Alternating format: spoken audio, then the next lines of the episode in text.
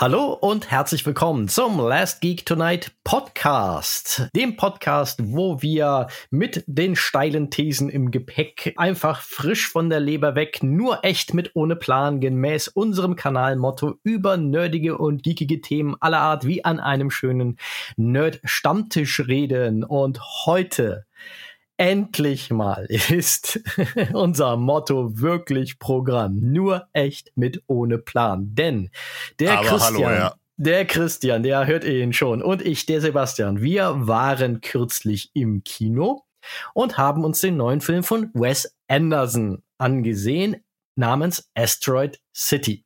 Und wir sind aus diesem Film rausgekommen, nicht irgendwie schlecht gelaunt oder sowas, ganz im Gegenteil. Ich bin da sehr gut ra äh, gelaunt rausgekommen. Ich auch, ich auch. Aber je mehr ich drüber nachdenke, desto größer werden zwei Buchstaben und ein Satzzeichen, die ich zusammenfassen würde als Hä? Exakt. ich bin mir, also man ist ja von Wes Anderson einiges gewohnt, aber hier bin ich mir sehr, sehr unsicher, was zum Geier wir da gesehen haben. Ich weiß, dass ich Spaß damit hatte, aber ich weiß mhm. nicht, was es war, richtig. Selbst in Wes ja. Anderson-Kategorien weiß ich das ja. nicht. Christian sagte so schön, als wir aus dem Kino kamen, je älter der Mann wird, desto wunderlicher werden seine Filme. ja. Und da haben wir uns gedacht, da reden wir einfach drüber. Ohne jeden Plan, völlig unvorbereitet und versuchen gemeinsam hier jetzt zu rekonstruieren, was zur Hölle das denn war. Ja, also ich gebe zu, ich habe versucht, mir Notizen zu machen. Ich habe auch versucht, sowas wie mal ganz grob zu sagen, worum geht es denn? Und ich habe aber relativ schnell aufgegeben, weil ich einfach dran verzweifelt bin. Weil ich, ich weiß nicht, wie ich diesen Film zusammenfassen soll ich kann dir äh, nach wie vor nicht wirklich sagen, worum es geht. Ich habe ganz viele Fragezeichen im Kopf. Ich habe auch ein paar kritische Fragen einfach schlichtweg, weil ich glaube, denen muss man sich zwangsläufig mit diesem Film stellen. Auch wenn er mir Spaß gemacht hat, äh, habe ich echt kritische Fragen dazu zu, ne, was soll das? Äh, und ja, ich, ich bin ich bin einfach verwirrt ähm, und äh, für, für langjährige Last Geek Tonight Zuschauer, äh, die wissen, ich bin großer Wes Anderson Fan. Und zwar äh, seit seinem zweiten Film, seit Rushmore, 1998 kam der raus, also 1996 kam der erste äh, von ihm raus, äh, Bottle Rocket auf Englisch, basierte auf einem Kurzfilm, den er davor gemacht hat, im Deutsch, glaube ich, durchgeknallt oder irgendwie so in der Art. Den habe ich nie gesehen. Seinen zweiten 1998 Rushmore, den habe ich gesehen mit Jason Schwartzman und äh, Bill Murray. Toller Film und seitdem, ich habe jeden einzelnen Film von ihm gesehen. Und ähm, die meisten liebe ich, mindestens mag ich sie. Äh, sein Magnum Opus äh, Grand Budapest Hotel muss man meiner Meinung nach gesehen haben. Ein ganz fantastischer Film mit einem unfassbar großartigen äh, äh, ähm, Ralph Fiennes, aber auch davor äh, Moonrise Kingdom, der fantastische Mr. Fox, Darjeeling Limited äh, und so weiter die Tiefseetaucher, Royal Tenenbaums. Egal, was ich davon nenne, die sind großartig. Dann nach Grand Budapest Hotel kam noch Isle of Dogs ähm, und äh, jetzt erst vor einem Jahr lief er, glaube ich, in Deutschland, äh, äh aber 2021 kam er schon raus, äh, The French, French Dispatch. Auch sehr gute Filme, aber meiner Meinung nach nicht auf dem Niveau von Grand Budapest Hotel. Und jetzt halt Asteroid City. Und der Film ist einfach merkwürdig. Mhm. Der Film ist lustig, der Film hat die typischen Wes Anderson-Elemente mit dieser gemäldeartigen theatralen Optik, sehr detailverliebt, sehr skurril, hat eine nach wie vor grandiose Besetzung. Es, ich, ich glaube, es gibt keinen Regisseur momentan, der eine so grandiose Besetzung zusammenbekommt wie Wes Anderson. Ne? Was ja auch daran liegen muss, dass die alle auf 90 Prozent ihrer üblichen Gagen Minimum verzichten, um dort mitzuspielen, weil anders wären ja. diese Filme, ja, die wären ja unbezahlbar, wenn die alle äh, normal bezahlt würden. Absolut, das ist so ein bisschen, ich glaube, dass das Woody Allen Phänomen, Woody Allen hat zu seinen Hochzeiten ja auch alle Schauspieler quasi äh, mhm. für ein Apfel und ein Ei gekriegt und hatte deswegen diese fantastischen Besetzungen und Woody Allens Filme waren ja teilweise auch sehr skurril und ähm, ja, äh, grandiose Besetzung. Äh, ne, also wer ist jetzt in, in, in diesem Film alles dabei? Äh, ich, ich zähle mal ganz kurz auf, weil ich die, die Wikipedia-Seite offen habe. Jason Schwartzman spielt mit, Scarlett Johansson, Tom Hanks, Jeffrey Wright, Tilda Swinton, Adrian Brody, Margot Robbie, ähm, Rupert Friend, Brian Cranston, Jeff Goldblum, Hope Davis, Leaf Schreiber, Matt Dillon, Edward Norton, Steve Carell, Maya Hawke, Willem Dafoe. Es ist es ist ein Wahnsinn. Ja, also wirklich, das ist eine, eine Wahnsinnsbesetzung. Das ist schneller mit aufzuzählen, wer nicht mitspielt eigentlich. Ja, ja, ja. ja. Äh, die, diese Schauspieler sind auch allesamt gut wirklich auch in dem, was sie da tun. Sie sind allesamt gut, sie funktionieren allesamt. Auch Steve Carell, der ja das erste Mal bei ihm mitspielt als Ersatz für Bill Murray. Normalerweise hätte Bill Murray diese Rolle gespielt, die Steve Carell spielt, aber Bill Murray hatte sich äh, zu Beginn der oder kurz vor Beginn der Dreharbeiten äh, Corona eingefangen und ähm, da sie die Dreharbeiten nicht verschieben konnten, hat Steve Carell kurzfristig übernommen. Sonst wäre äh, Bill Murray wieder dabei gewesen, der in jedem seiner Filme mitmacht seit äh, seit Rushmore. Sie sind die typische trockene, ruhige, unemotionale Schauspielweise mit diesen geschliffenen Clip-Clap-Dialogen, den sehr bewusst gesetzten Pausen, dieser fantastischen Situationskomik mit immer so einem Hauch Slapstick mit dabei. Äh, es ist alles vorhanden. Es ist nach wie vor, es macht Spaß zuzugucken und es lässt einem trotzdem mit einem großen Fragezeichen zurück und auf eine ganz komische Art und Weise sehr unberührt zurück, oder? Mhm. Ja, da habe ich noch gar nicht so drüber nachgedacht. Was hat der Film emotional mit mir gemacht? Mhm. Aber ja, da ist was dran. Der ist so ein bisschen an mir vorbeigeplätschert. Mhm. In dem Sinne von, da war, sind eine Menge äh, wieder herrlich skurriler Szenen drin, über die ich auch in dem Moment sehr herzlich gelacht habe. Auf der Ebene hat es definitiv funktioniert. Aber hat er sonst etwas gemacht, so wie das Grand Budapest Hotel oder auch äh, ganz stark bei mir Moonrise Kingdom konnte. Ja, Moonrise Kingdom ist unfassbar hm, gut, ja. Da hast du recht. Eher weniger, würde ich auch mhm. sagen, mhm. ja. Mhm. Ich habe zwar äh, jetzt, wo du, äh, als du so erzählt hast, was so deine Eindrücke davon sind, habe ich zwar sofort eine These formuliert, aber die, die behalte ich noch in der Hinterhand, was der Film vielleicht will. okay, ich bin, ich bin ja, sehr gespannt. Äh, machen will, aber mal gucken. Vielleicht verwerfe ich die auch schon wieder, während wir darüber reden. Ich verrate zum Schluss trotzdem, was sie war, selbst wenn ich sage, sie war völliger Schwachsinn. Aber ja. ja. lass uns doch mal, lass uns doch mal probieren, zusammenzufassen, worum es geht. Ja, Weil das da, allein ist schon eine Herausforderung. Ja, ja. ja. Äh, also Asteroid City, ähm, ich, ich, ich nenne es mal einen Metafilm. Ähm, Meta, mhm. warum? Das werden wir noch erklären. Äh, einen Metafilm, er spielt in einer amerikanischen Wüstenstadt, in der vor laut Geschichte 5000 Jahren ein Meteorit eingeschlagen ist.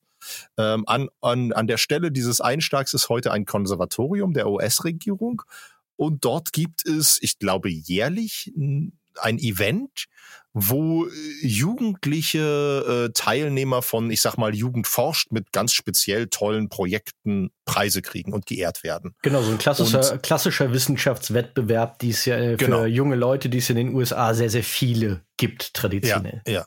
So, und in dieser Kleinstadt sind wir jetzt, oder in dieser Wüste, ich würde es nicht mal Kleinstadt nennen, eigentlich ist es effektiv äh, eine Bungalow-Siedlung. ähm, und äh, Population 87 steht ja auch schön auf dem Eingang, äh, auf dem Ortseingang. Also das, hatte ich, das, das hatte ich gar nicht mehr, das hatte ich gar nicht mehr im, im, Kopf. Auf jeden Fall befinden wir uns dort genau zu dem Zeitpunkt dieses, dieses Events, dieser Preisverleihung. Mhm. Ja. Und dann passieren Dinge. Ja, so ein bisschen würde ich mal sagen, in Gang gesetzt wird es äh, so perspektivisch dadurch, dass äh, Orgy Steenbeck, gespielt von Jason Schwartzman, mit mhm. seinen, oh Gott, jetzt muss ich schon vorsichtig sein, seinen drei Töchtern und seinem Sohn, also die Töchter ja. sind alle noch relativ jung, der Sohn ist jetzt schon so im Teenageralter und der Sohn ist halt auch Teil dieses äh, dieses, also der ist halt hochbegabt und ist Teil dieses, dieses äh, Science Fair, jetzt komme ich nicht, diesen, dieses Wissenschaftswettbewerbs dort. Aber eigentlich sind sie auf dem Weg zu äh, dem Schwiegervater von Orky, den, also dem Großvater der Kinder, um, also gespielt eigentlich von Tom Hanks. Äh, gespielt von Tom Hanks und eigentlich merkt man äh, relativ schnell, der Orgi möchte seine Kinder da so ein bisschen parken beim Großvater, nachdem seine Frau verstorben ist, was er seinen Kindern immer noch nicht gesagt hat. Ja. Aber der Großvater Zwei Wochen halt, nach ihrem Tod. ja, ja, genau. Das ist sehr, sehr, also, es klingt jetzt sehr brutal, aber es ist sehr witzig. es ist immer diese, diese, äh, auch hier Lachen und Weinen, eigentlich ja. liegen ja immer sehr nah beieinander bei, äh, bei äh, Wes Anderson. ist ja auch einer dieser Regisseure, wo das der Fall ist. Und ähm, da, der Großvater muss dann aber dahin zitiert werden, weil sie halt mit das Auto dort liegen bleibt in einer auch sehr großartigen Szene, wie sich das abspielt. Aber da brauchen wir gar nicht zu, zu verraten. Aber das ist so ein bisschen das, was das dieses wir, wir stranden gewissermaßen als Zuschauer so ein bisschen mit Orgi und seiner Familie in Asteroid City. Das ist so ein bisschen der, der Auftakt, der Weg rein, den es da an der Stelle findet. Jetzt müssen wir aber noch über die Metaebene reden. Mhm. Mhm. Ja, und warum Metaebene? Weil äh, dieser Film effektiv drei Sachen miteinander vermengt. Und zwar Theaterstück, Fernsehspiel und Film. Das sind die drei Sachen, die er miteinander vermengt. Genau, es ist auf einer gewissen Ebene ist das Inception 2, wenn man die Inception auf die Ebene der Erzählweise hieven würde. Ja. Es ist ein Film in einem Film in einem Film. Äh, ja, kann man äh, nein, es, äh, nicht wortwörtlich, ja, ja aber vom Prinzip her. Ist es so ein bisschen wie, wie, wie, wie so könnte man wie könnte man es jetzt wirklich warte mal, wie könnte wie das eine Matroschka. Es ist eine Matroschka, da steckt eine Geschichte in einer Geschichte in einer Geschichte. Es ist ein Theaterstück in einem Fernsehspiel in einem Film. Mhm. So. Ja. So rum wäre, glaube ich, die richtige Auflösung. Genau, aber deshalb glaube ich, ist Matroschkas vielleicht das einfachere Bild, dass man sich so ein bisschen vorstellen ja. kann, dass da ja. was in einem steckt und dann noch einem, ohne allzu kompliziert werden zu müssen, was da in was steckt. Ja. Aber die oberflächliche Handlung, in der du am meisten Zeit verbringst ne, in Asteroid City, ist tatsächlich die, sozusagen die, die am wenigsten wahr ist, sozusagen in dem. Erzähluniversum, das dort aufgemacht wird. Richtig, man verbringt die meiste Zeit eigentlich in dem Theaterstück. Mhm. Ja. Und zwar wirklich vollkommen rein investiert, dass ja, man glauben das, könnte, das ist alles so passiert. Und das Fernsehspiel dreht sich darum, wie dieses Theaterstück entsteht. Richtig. Und das Theaterstück ist halt eigentlich die Handlung in Asteroid City. Das ist halt eigentlich ein Bühnenstück. So, das genau. ist so die ungefähre Aufdröselung. Und wer jetzt verwirrt ist, äh, ja, so ging es uns auch. das Spannende ist im Nachhinein, man vergisst es auch, während man es guckt, immer wieder. Ja. Bis dann ja. zurückgesprungen wird, dann gibt es so Zwischentitel mit, das ist jetzt Akt so und so, Szene 3 äh, bis 5. Äh, ja, oder bis Brian voll... Cranston mal wieder auftaucht, der den Fernsehmoderator spielt, der dann genau, man, was man vergisst, sagt. vergisst diese Zusatzebenen immer wieder und ja. äh, man geht da halt raus mit dem Gefühl, die eigentliche Geschichte sei die in Asteroid City, aber darüber kann man diskutieren und ich glaube, das müssen wir auch, weil ich bin mir nicht sicher, ob das so ist. Ja, ja. Irgendwie ja, irgendwie auch nicht. Ne, ja. ja.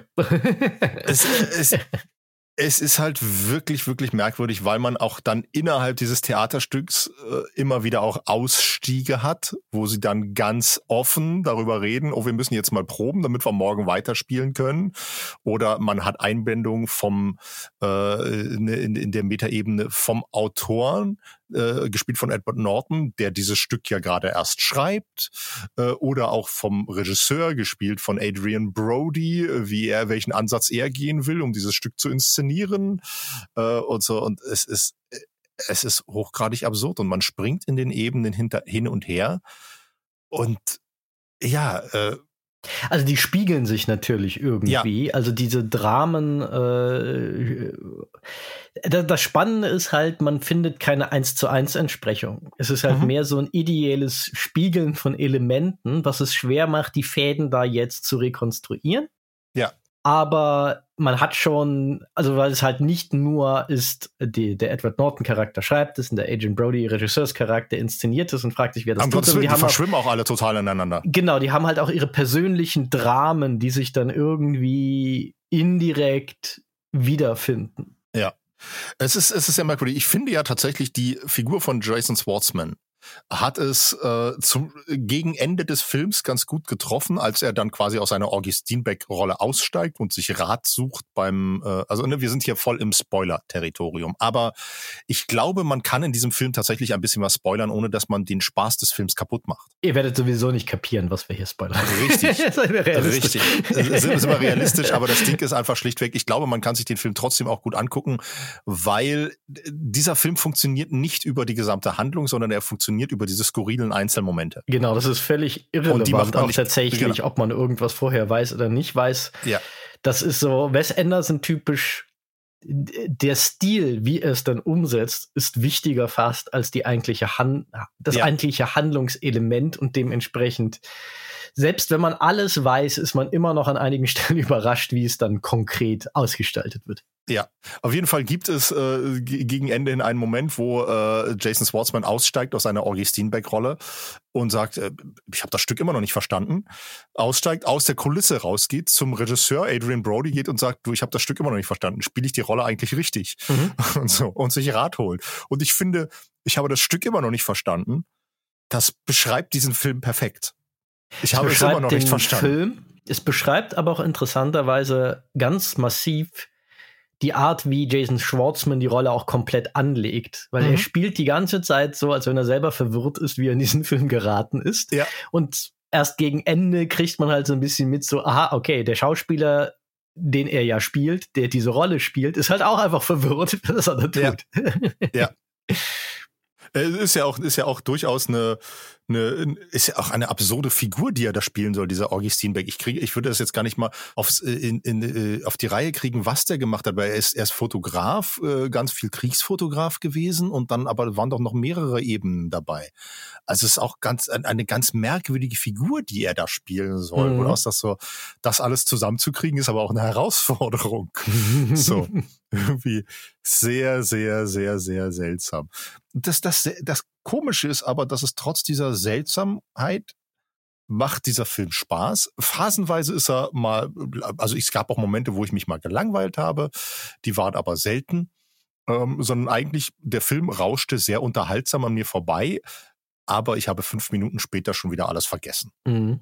Ja, und, und das ist nach wie vor, äh, ist so, es ist komisch. Zusammenhänge habe ich sehr stark vergessen, muss ich zugeben. Ja, da, wo ja, es sie dann mal gab. Äh, die Szenen kann ich mich an viele erinnern, weil die halt dann doch wieder in ihrer Skurrilität in Erinnerung bleiben. Ich meine, allein der, äh, der Song, der irgendwann ausbricht, äh, als die oh, Lehrerin vor ihrer äh, verwirrten Schulklasse und äh, ich, ja, ich, ich möchte es gar nicht vertiefen an der Stelle, aber es ist halt einfach so, du denkst so, war okay, aber es ist lustig. ja.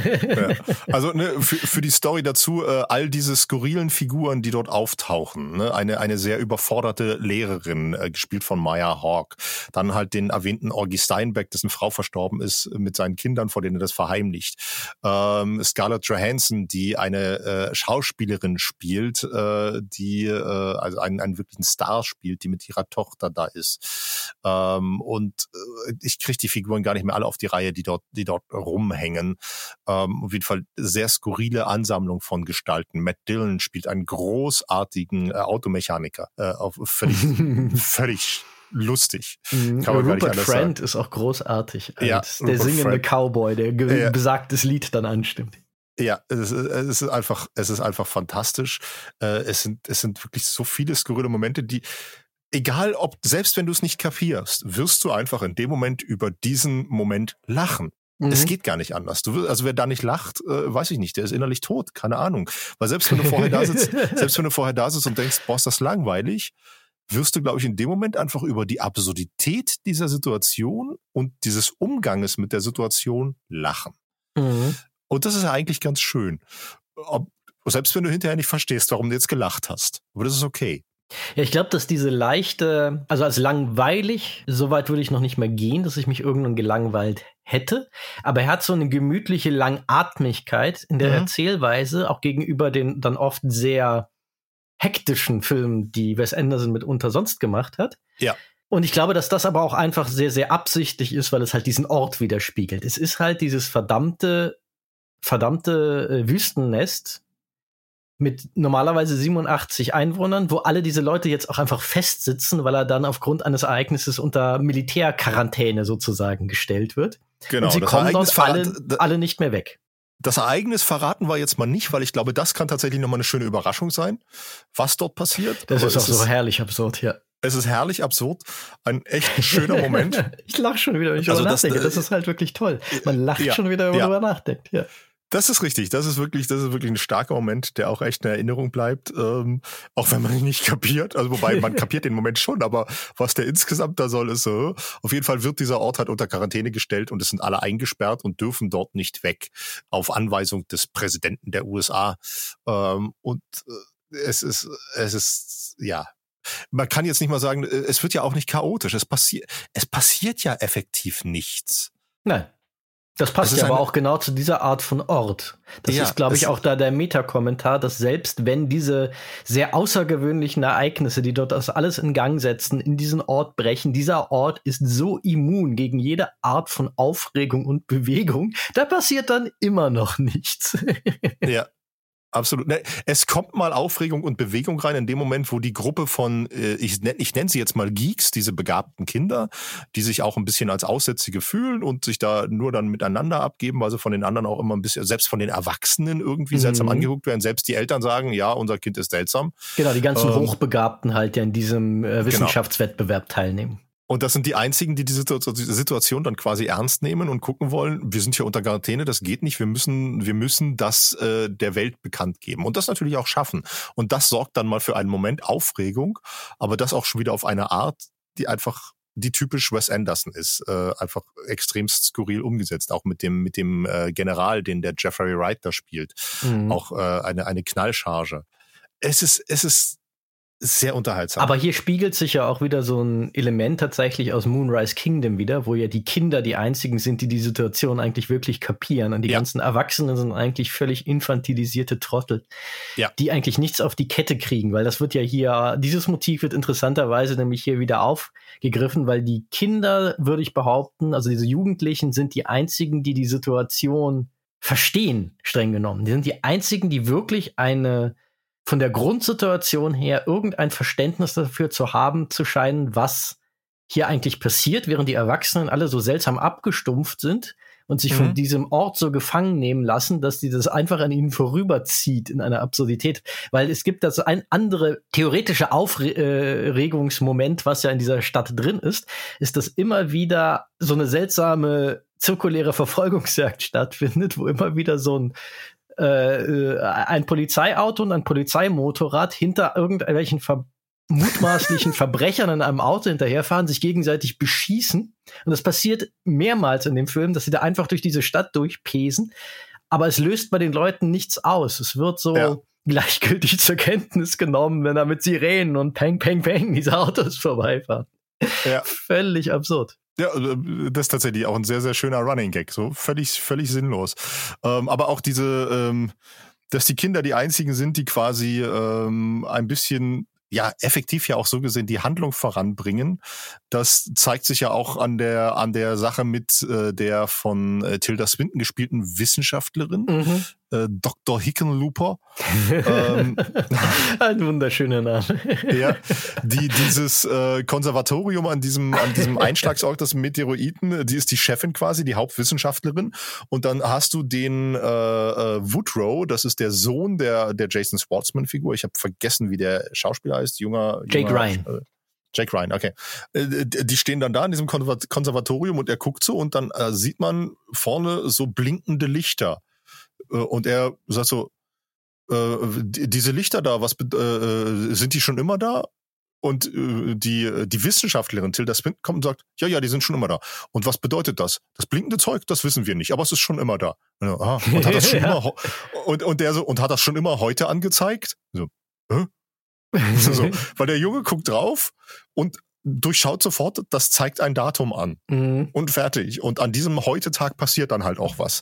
Und das ist sehr lustig. Und die Wissenschaftlerin, die quasi da ihr, ihre gesamte Existenz um das Ding herum aufgebaut hat und dort lebt und das erforscht, die akzeptiert einfach, das ist schon immer da und das fiebt halt einfach und blinkt, aber was es bedeutet, mhm. ist mir egal. Das kommt ja auch und immer wieder, als die Jugendlichen dann eine ganz simple Schlussfolgerung ziehen, die eigentlich auch für die, dich als Zuschauer total nachvollziehbar und offensichtlich ist, steht ja auch die Wissenschaftlerin ja. dann da und so, auf die Idee bin ich noch nie gekommen. Das ist ja brillant. Ja, ja absolut. Absolut. Das ist einfach tatsächlich sehr, sehr, sehr, sehr, äh, sehr, sehr schön auch, dass die, dass die Kinder das da so vorantreiben. Die Erwachsenen aber ja trotzdem nicht blöde sind in dem Sinne. Die sind halt genauso, also ne, die sind halt in ihrer Seltsamkeit genauso wie die Kinder seltsam sind. Das ist das, was ich auch an Wes Anderson immer schön finde, ist, die Erwachsenen sind nicht zwangsläufig blöd. Die sind nur seltsam. Nein, es ist eigentlich, ist ja auch ein großer Teil des Wes Anderson-Prinzips und des, also wie er Charaktere gestaltet und woraus sich dann der Humor ja auch speist, ist er immer das, dieses Unerwartete eines Rollentausches, dass halt zum mhm. Beispiel mhm. die Kinder eigentlich die verantwortungsvollen erwachsenen Personen sind und die Erwachsenen alle eigentlich so ein bisschen infantil sich verlieren in Nebensächlichkeiten. Du hast ja auch so eine angedeutete Flirtromanze zwischen dem, oh, was heißt angedeutet, aber so eine Flirtromanze wirklich zwischen dem Augie Steenbeck und eben der von Jason Schwartzman gespielt und der Mitch Campbell, der Schauspielerin, ja. die Scarlett Johansson ja. spielt, die ja im Grunde zwei völlig verlorene Seelen sind, die irgendwie eigentlich abgestumpft wirken. Irgendwie so, als wenn ihr Leben sie nur noch so langweilt und verwirrt, dass sie nichts mehr mit sich anzufangen wissen. Und mhm. dass da eigentlich dieses Lethargische herkommt, dieser Unwille, da, und sie dann eigentlich wie zwei gelangweilte Teenager in nicht enden wollenden Sommerferien dann miteinander rumflirten, sich über belanglosen Scheiß eigentlich unterhalten, irgendwie ihre Gefühle auspacken. Sie sind eigentlich, sie wirken halt äh, da als wenn sie die Unterhaltung führen, von denen man eigentlich erwarten würde, dass die Teenager sie an diesem Ort führen. Und die Teenager sind halt die, die verantwortungsvollen, die rationalen, die die Dinge durchdenken. Das ist ja ein ganz typisches Wes Anderson-Element. Ja, das, das hat er ja in Moonrise Kingdom schon, schon mhm. perfektioniert, ja. Aber das Absolut. hat er bei seinen Figuren ja ganz oft eben genau ja. diese Sachen, dass Figuren eigentlich in einem Modus sprechen, der dem komplett widerspricht, wer sie eigentlich sind und dass daraus mhm. sich sehr viel Skurrilität und Komik speist.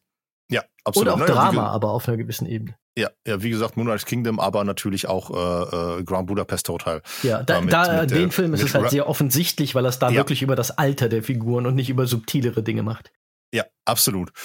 Aber äh, also, obwohl uns beiden ja offensichtlich der Film Spaß gemacht hat, ähm, wir trotzdem verwirrt sind und uns fragen, was soll das? Äh, mit einem großen fetten Fragezeichen, habe ich also für mich ist die größte Frage tatsächlich, mit, mit der mich dieser Film zurücklässt, nach mhm. wie vor. Das bin ich gespannt. für wen ist dieser Film? Das frage ich mich tatsächlich. Für wen ist dieser Film? Und äh, ich erläutere diese Frage einfach mhm. mit, äh, mit Theater. Ich glaube, dieser Film ist gemacht für Wes Anderson und seine Freunde. Und ich vergleiche das deswegen mit Theater, weil ich musste sehr, sehr viel dran denken an so um 2005 herum an die Hochzeit äh, dann äh, der, der, der Volksbühne in Berlin und Marthaler und, ähm, und René Polish und so weiter, ähm, wo man sagte, das sind tolle Sachen, die machen Spaß, aber sie sind auch verwirrend. Ne? Sie sind auch irgendwie, was wollen sie damit, was erzählen sie damit und so weiter und so fort. Und dann hattest du aber, ne, die, die, diese Stücke sind meiner Meinung nach auch bis heute, ist da viel entstanden, was sie einfach für sich selbst und für ihre Klientel gemacht haben. Mhm. Für ihre, äh, für, für, für ihre Stammzuschauer, die dann reinkommen und sagen, ah, hier, das ist schon wieder, ha, ich hab's verstanden, ich hab's verstanden, ha, ha, ha. So, auch ganz klassisch Kollegenlacher. Und ich musste ganz viel daran denken, das ist ein Kollegenlacherfilm. Das ist ein Film, wo du reingehst und einfach so, ne, wenn du den, wenn du willst, oh, Jason Schwartzman kenne ich privat, ist ja mein bester Kumpel und jetzt sitze ich mal mit in der Premiere und lache, damit er mich lachen hört. Und da musste ich ganz, ganz viel dran denken. Das ist ein Kollegenlacherfilm und das ist ein Film, der ist gemacht für sich selbst, äh, einfach um ein bisschen böse gesagt seine eigene Eitelkeit zu befriedigen und zu zeigen, wie geil man doch ist. Und ähm, um das Ganze ein bisschen noch auf die Spitze zu treiben, meine Vermutung, wir hatten Grand Budapest Hotel ist meiner Meinung nach wirklich das Magnum Opus von Wes Anderson. Das ist äh, ne, Moonrise Kingdom ist da ganz nah dran, aber trotz allem finde ich Grand Budapest Hotel ist noch eine Spur besser mit auch einem Hauch mehr Wiederschau-Effekt. Äh, Moonrise Kingdom ist der Film davor und Grand Budapest Hotel ist dann wirklich meiner Meinung nach ganz oben. Danach kam Isle of Dogs, den fand ich schon noch, noch gut, aber der hat mich nicht so sehr gepackt. French, French Dispatch war schon auch so ein Film, wo ich dachte, ja, okay, aber und jetzt Asteroid City ist so endgültig für mich ein ist für mich ein aber, weil ich glaube, Wes Anderson folgt mittlerweile dem eigenen Hype sehr stark, weil er so ein bisschen unantastbar ist, weil er halt seltsamen intellektuellen Quatsch macht. Und ich habe mittlerweile ganz stark die Vermutung, dass Wes Anderson die kritische Stimme fehlt. Es mhm. fehlt ihm jemand, der sagt, du, das ist ja ganz witzig, aber warum? Mhm. Es fehlt derjenige, der ihn hinterfragt. Und das war ist für mich auch einer der großen Dinge, weswegen ich das jetzt überhaupt mit Polish und so weiter verglichen habe, wo für mich dann irgendwann die großen Theatermacher verloren haben, weil äh, ihnen wurde immer nur noch gesagt, ihr seid so geil, ihr seid so geil, ihr seid so geil. Die Presse rannte denen hinterher ähm, und die einschlägigen Theaterleute äh, rannten ihnen hinterher. Aber das normale Publikum ist weggeblieben, weil man es nicht mehr kapiert hat. Aber äh, sie, ihnen wurden ja von allen gesagt, ihr seid so geil, ihr seid so geil. Und dann verliert man sich so, in dem, dann ertrinkt man in dem eigenen Saft, weil man sich selber geil findet. Mhm. Und das ist dann irgendwann schwierig. Und, ähm, und ich habe Aber ein bisschen den Eindruck, dass Anderson, dass ihm das genauso geht. Er verliert sich ein bisschen in dem eigenen Saft, weil ihm immer nur gesagt wird, scheiße, das, was du machst, ist geil. Das, das kann, es gibt niemanden mehr, der dagegen spricht.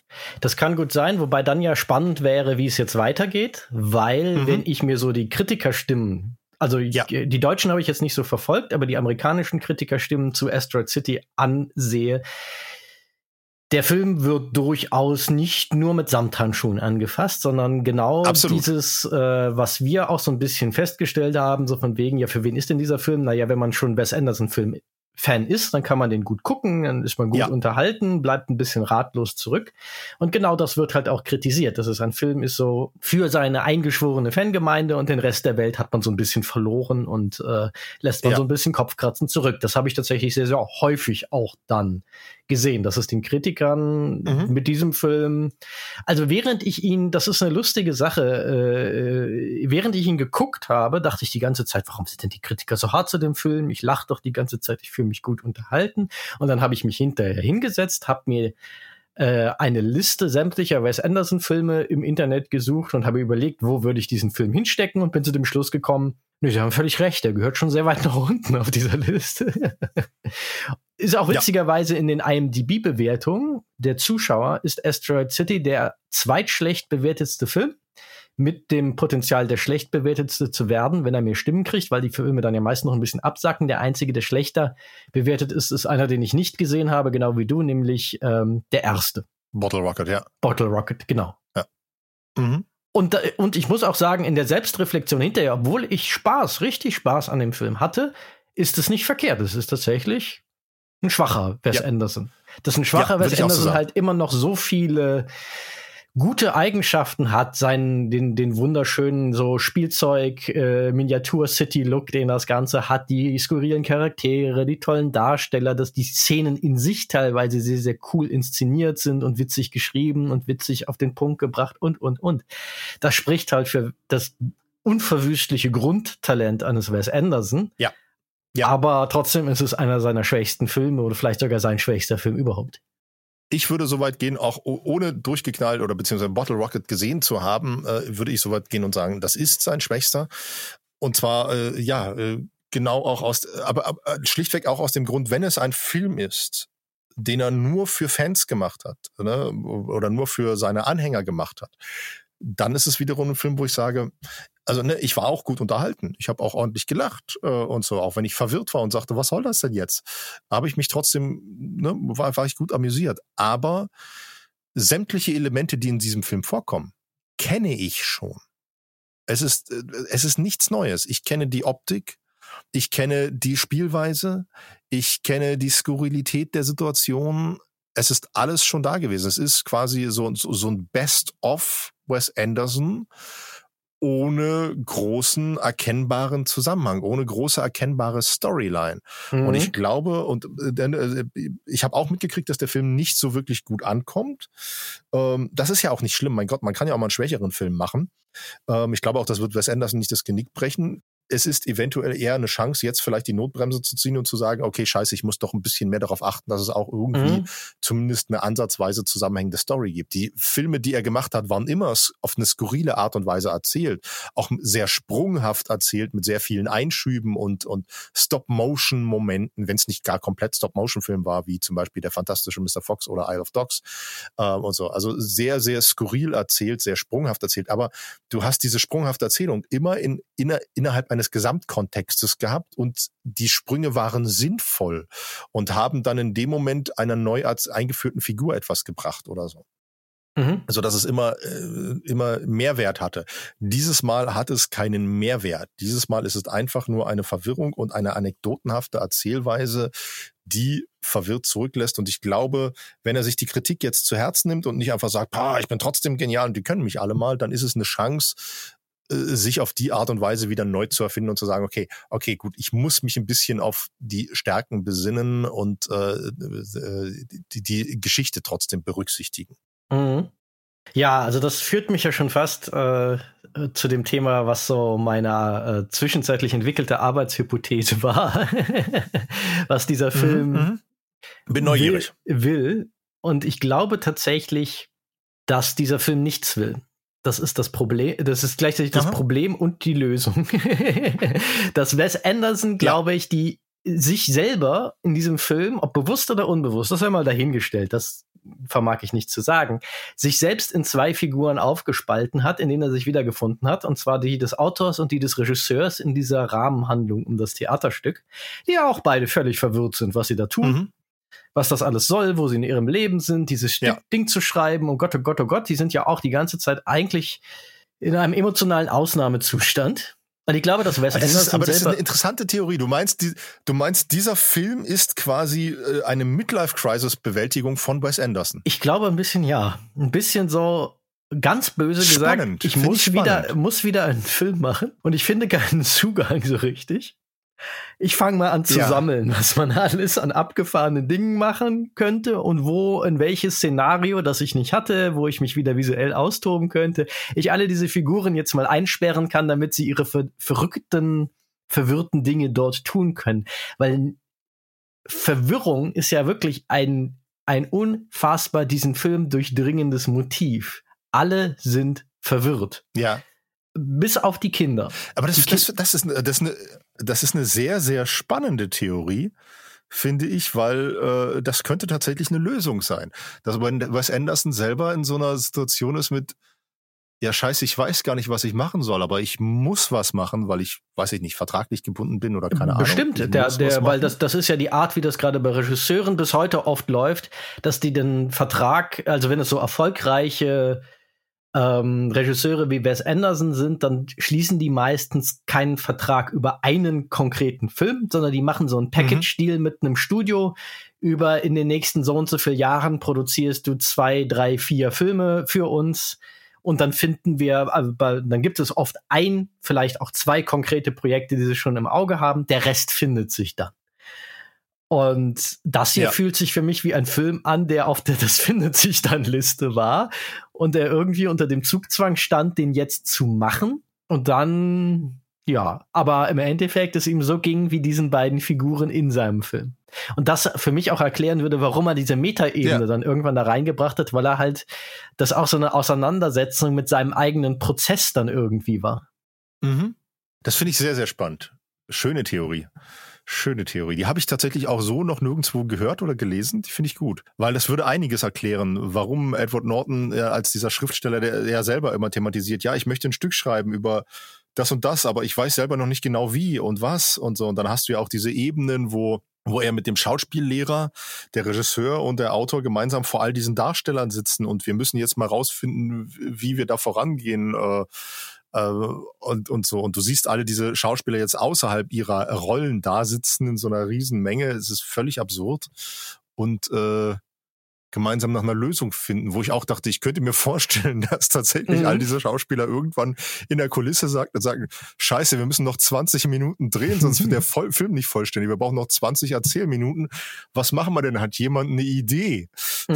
Ich glaube schon, dass da, das dass da irgendwie Wes Anderson ein bisschen im Endeffekt durch diese Figur spricht von helft mir bitte.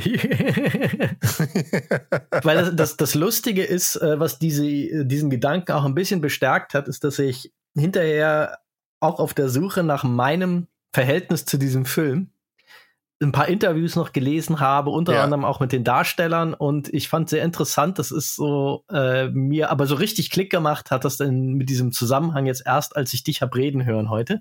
Insofern äh, finde ich, ist unser Gespräch schon ein voller Erfolg des gemeinsamen irgendwie Sinn machen aus diesem Film, dass wir uns ja so ein bisschen auch zum Ziel gesetzt haben mit unseren großen, großen Fragezeichen über dem Kopf. Das ist ein Interview mit Scarlett Johansson zu einem winzigen Detail, denn mhm.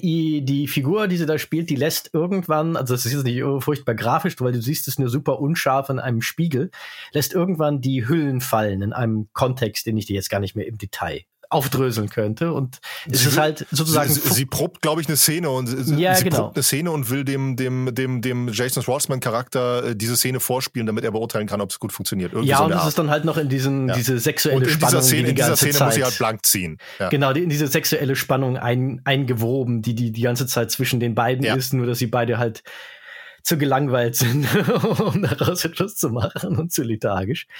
Aber aber äh, äh, ist es ja im Endeffekt ist es aber technisch gesehen Full Frontal Nudity, also etwas, was normalerweise Überwindung ja. kostet. Und ich fand sehr interessant in dem Interview, was für mich so ein bisschen diese äh, ähm, Wes Anderson war auch völlig verwirrt von allem, was dort passierte, untermalt, dass es sein Vorschlag war, das so einzubauen, dass sie dann gesagt hat, naja, ich bin jetzt lang genug Schauspielerin, ich habe das auch schon mal gemacht, die Überwindung habe ich hinter mir, ich habe damit überhaupt kein Problem gehabt. Und als dann der Tag kam, um es zu tun, Wes Anderson so peinlich berührt wurde, dass es unfassbar awkward alles wurde, dass diese ganze Szene zu drehen, nicht weil es ihr peinlich war, sondern weil es ihm peinlich war und er wie so ein verschüchterter Teenager, der irgendwie Angst hatte, dass er jetzt erregt wird vielleicht, nicht hingucken wollte und so weiter, dass es alles sehr bizarr wurde. Und äh, ja, da, da, da dachte ich so, ja, das ist eigentlich ein schönes Bild dafür, wie ein verwirrter Wes Anderson sich durch diesen Film irrlichternd inszeniert, auf der Suche nach irgendwas und alles ist irgendwie strange. Ja.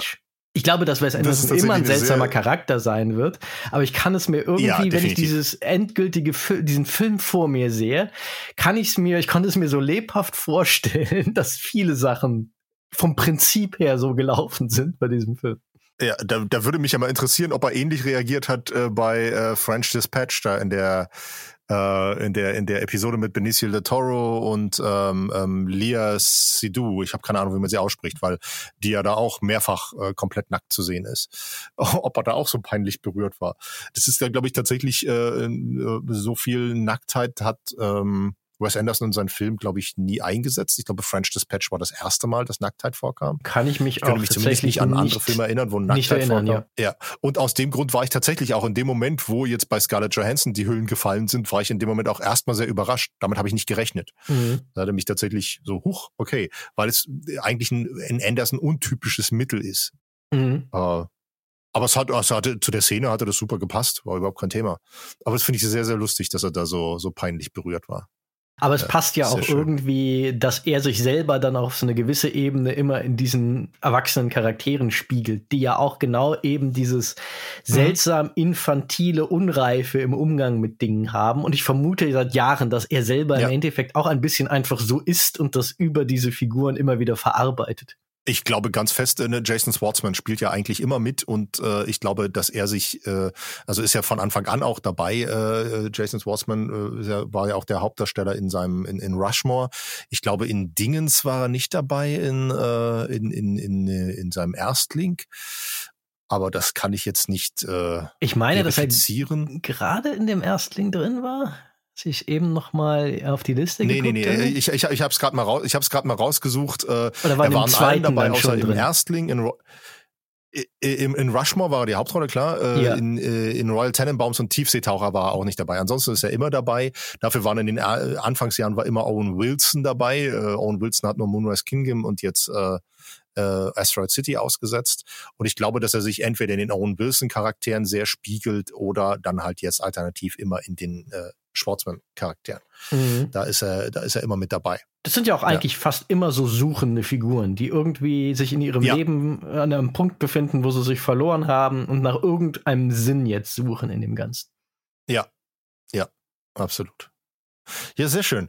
Äh, äh, also deine Theorie finde ich tatsächlich sehr, sehr spannend und irgendwie auch sehr aufschlussreich, tatsächlich. Sehr aufschlussreich, sehr, sehr unter dem Aspekt tatsächlich würde ich mir diesen Film, glaube ich, nochmal angucken wollen, mit dieser Prämisse. Der Film wird ja ein bisschen auch falsch vermarktet. Ne? Das muss man leider sagen. Der Film hat eine falsche Marketingkampagne, weil er diese zusätzlichen Ebenen nicht wirklich verrät. Der wird ja vermarktet als, äh, da man lebt in dieser Wüstenstadt und mhm. diese Wüstenstadt wird abgeschottet, weil halt da etwas passiert und fertig. Dass das überhaupt nicht die Haupthandlung ist beziehungsweise dass es gar keine Haupthandlung gibt, ist sehr irreführend äh, und das ist marketingtechnisch meiner Meinung nach nicht clever und sorgt, glaube ich, auch dafür, dass ne, die, die beiden äh, jungen Männer, die da vor uns direkt saßen, die haben sich ja offensichtlich zu Tode gelangweilt. Und ich glaube, das ist einfach eine falsche Erwartungshaltung. Mhm. Schlichtweg. Also äh, da, auf der anderen Seite ist natürlich die Frage, Gott, wie willst du diesen Film vermarkten? Ich weiß es nicht. Ich habe keine Ahnung. ja, vermutlich gibt es ein sehr ähnliches Gespräch, gab es vermutlich zwischen den Leuten, die diese Aufgabe hatten. Nur, dass sie es halt ja. nicht vor Publikum sozusagen geführt haben. Ja, ja. Ja, insofern bin ah, ich ja mal sehr gespannt, was jetzt der Netflix Wes Anderson, der dieses Jahr ja noch kommen soll, wird, wo er ja auch ja. mal vergleichsweise wenige von seinen ähm, seinen Serientätern unter den im Cast hat. Das ist ja ein, für seine Verhältnisse mhm. ein vergleichsweise frischer Cast. Ja, äh, The Wonderful Story wird. of Henry Sugar mhm. wird der heißen, ja. Aber äh, muss man auch dazu sagen, das ist ja kein Spielfilm, das ist ja ein, ein Kurzfilm. Da bin ich sehr gespannt. Ach, tatsächlich, das war mir noch gar nicht bewusst. Ich dachte, ja. ja. Nee, das, das, das, ist, das ist kein kompletter Spielfilm, das ist, der ist so knapp 40 Minuten lang. Ah ja, ich habe jetzt gerade aufgerufen, 37 Minuten Laufzeit, genau. Nur ich ja. habe halt gesehen, klar, Ralph Fiennes ist nochmal dabei, aber der war jetzt ja auch noch nicht so oft ja. bei ihm dabei und Rupert Friend taucht nochmal ein. Nur, ich, ich, glaube nur das eine Mal. Ich glaube, Fans war nur, nur äh, Hauptrolle in Grand Budapest Hotel. Aber halt die Titelrolle hat Benedict Cumberbatch, Ben Kingsley spielt mit, Dev ja. Patel spielt mit. Das sind, glaube ich, ich meine, das sind alles, alle drei Leute, die noch nicht in oder war Dev Patel schon mal dabei und ich habe es verpasst? Aber ich glaube, die, die sind alles, alles Frischlinge, was Wes Anderson angeht. Ich glaube auch. Ich glaube auch. Also Cumberbatch definitiv. Rupert Friend war jetzt natürlich gerade dabei. Äh, mhm. Dev Patel, Ben, ja, ben Kingsley ist, glaube ich, auch noch sein. nicht ja, in einem alles Wes Anderson-Film gewesen, wenn ich mich nicht ganz nee, irre. Nicht, da, da könnte ich mich, glaube ich, dran erinnern. Ja. Ja, und äh, ähm, basiert auf einer Kurzgeschichte von Roald Dahl. Mhm. Was ich auch äh, sehr spannend finde. Macht Weil normalerweise macht er ja seine. Ja. Ja, normalerweise macht er ja quasi seine eigenen Geschichten. Eine fantastische Mr. Fox war, glaube ich, auch eine Roald Dahl-Geschichte. Ne? Genau, das ist ja Wenn eine der berühmtesten Roald Dahl-Geschichten überhaupt, ja. Ja, aber ansonsten macht er eigentlich immer Originalgeschichten. Mhm. Und zwar mhm. wirklich äh, selbst geschrieben, meistens mit äh, Roman Coppola zusammen. Dem, dem, dem ist, glaube ich, der Sohn ne? von, von Francis Ford Coppola. Roman Coppola. Ich meine, es ist äh, es ist ein, ich glaube, dass äh, Roman Coppola ist, glaube ich, wirklich einer seiner Kinder, ja. Ich gucke es ja, kurz ist, äh, nach. Ich habe es gerade nachgeschlagen. Ich habe es ich hab's nachgeschlagen. Okay. Das ist der Sohn von mhm. Francis Ford Coppola, ja. Und mit dem schreibt er ganz häufig die Drehbücher gemeinsam. Also hat er jetzt auch äh, das äh, für Asteroid City geschrieben und äh, Moonrise Kingdom hatten sie auch gemeinsam geschrieben und so. So mhm. einer seiner Hauptkollaborateure. Neben Jason Schwartzman auch, der auch immer an den Drehbüchern mitschreibt, hat jetzt auch an Asteroid City mitgeschrieben. Hm. Ja. ja. spannend. Also ah, aufgelöst ja. kriegen wir das heute auch nicht mehr. Das ist, wäre aber auch eine Nein, vermessene, vermessene äh, ja. äh, Aufgabenstellung gewesen, wenn wir uns das zum Anspruch genommen hätten. Aber ja, aber trotzdem, ich habe das Gefühl, ich bin ein bisschen weitergekommen durch unser Gespräch. Das ist schon mal viel bei diesem Film. Definitiv. Definitiv, definitiv. Äh, ich glaube auch, man, man, man kriegt den nicht aufgelöst. Äh, das, das geht nicht. Das funktioniert nicht. Das ist, glaube ich, auch gar nicht gewollt. Der Film soll einfach Fragezeichen aufrufen und verwirren mhm. und dabei aber trotzdem unterhalten. Ich glaube, er ist nicht, nicht gewollt und nicht gekonnt, vor allen Dingen auch. Ich glaube nicht, dass Ja. das, dass er in der, selbst wenn er das wollte, würde, glaube ich, äh, Wes Anderson selber nicht auflösen können, was dieser Film jetzt ist. Oder er würde sehr viele Dinge erzählen, die aber, wo du dich fragen wür- würdest, wie hängen die alle zusammen? Und ich glaube, spätestens da würde er selber ein bisschen mit den Schultern zucken. Ja. Aber vielleicht hat er sich deshalb halt auch diesen Schauplatz ausgesucht, der ja auch komplett verloren einfach in dieser Wüste liegt. Dann bleibt mir tatsächlich nur noch zu sagen, Leute, äh, wenn ihr Wes Anderson noch nicht kennt, dann habt ihr bisher was verpasst. Weil der Mann macht fantastische Filme. Ähm, Royal Tenenbaums großartig mit einem fantastischen Gene Hackman in einer seiner letzten Rollen, bevor er sich zur Ruhe gesetzt hat. Tiefseetaucher, großartig mit einem brillanten äh, Bill Murray. Aber ich empfehle immer wieder äh, Moonrise Kingdom, Grand Budapest Hotel. Das sind seine zwei, finde ich, besten Filme. Und der fantastische Mr. Fox ist etwas, das könnt ihr euch auch mit euren Kindern angucken, ist ein Stop-Motion-Animationsfilm mit fantastischer Musik, großartigen Figuren, wirklich, wirklich toll. Guckt euch das an. Wenn eure erste Berührung mit Wes Anderson Asteroid City ist, lasst euch einfach nicht abschrecken. Lasst es lohnt sich bei einfach Wes Anderson äh, dran zu bleiben. macht, macht Asteroid City einfach nicht zu eurer ersten Begegnung. Ich meine, wenn ihr das hier hört und habt noch keinen Ja. gesehen, folgt einfach unserem Rat, guckt euch die beiden Filme zuerst an, die Christian erwähnt hat und werdet Ja. glücklich. Aber nicht den hier, nicht Ja. hiermit anfangen. Ja. Ja, und das sage ich als definitiv. jemand, der, wie gesagt, Spaß mit dem Film hatte, trotzdem. Moonrise Kingdom, Grand Budapest Hotel sind super Einstieg äh, und dann werdet ihr euch ein bisschen in Wes Anderson hoffentlich, äh, also in, in, in den Filmstil verlieben. Sind nämlich sehr, sehr fantasievoll und sehr, sehr schön. Und wenn nicht, wisst ihr auch einfach, dass ihr Asteroid City einfach gar nicht anfangen braucht. Das ist auch. auch Richtig, das richtig. Also wenn, wenn. Moonrise Ja. Kingdom und Grand Budapest Hotel nichts für euch ist, dann macht um Asteroid City einen maximalen Bogen. Ja, sehr Gut. schön. Dann haben wir es, glaube ich. Ja. Das war Ja. mal etwas Ja, kürzer kurz, und knackiger, Kurz und knackig. aber sehr gut. Finde ich gut. Ja, ich auch. Dann, Okay, ja, danke dir. dann, ich danke dir.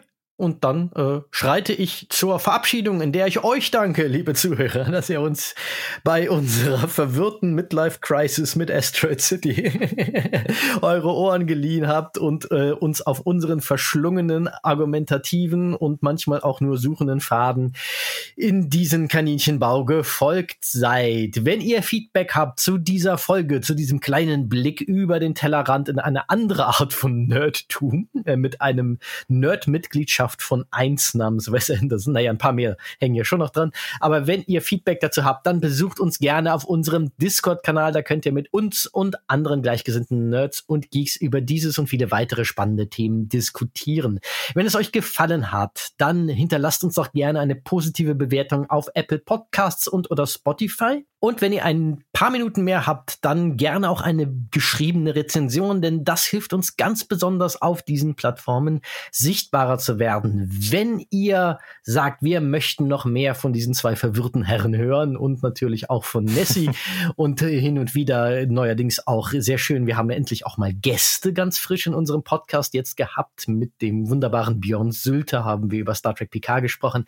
Dann könnt ihr uns unterstützen auf Steady oder Patreon. Wer uns dort fünf Euro ins virtuelle Sparschwein wirft, der bekommt alle unsere Unterstützer Zusatz Podcast Formate frei Haus geliefert an alle, die das schon tun, geht die traditionelle dicke fette Liebeskartoffel hinaus.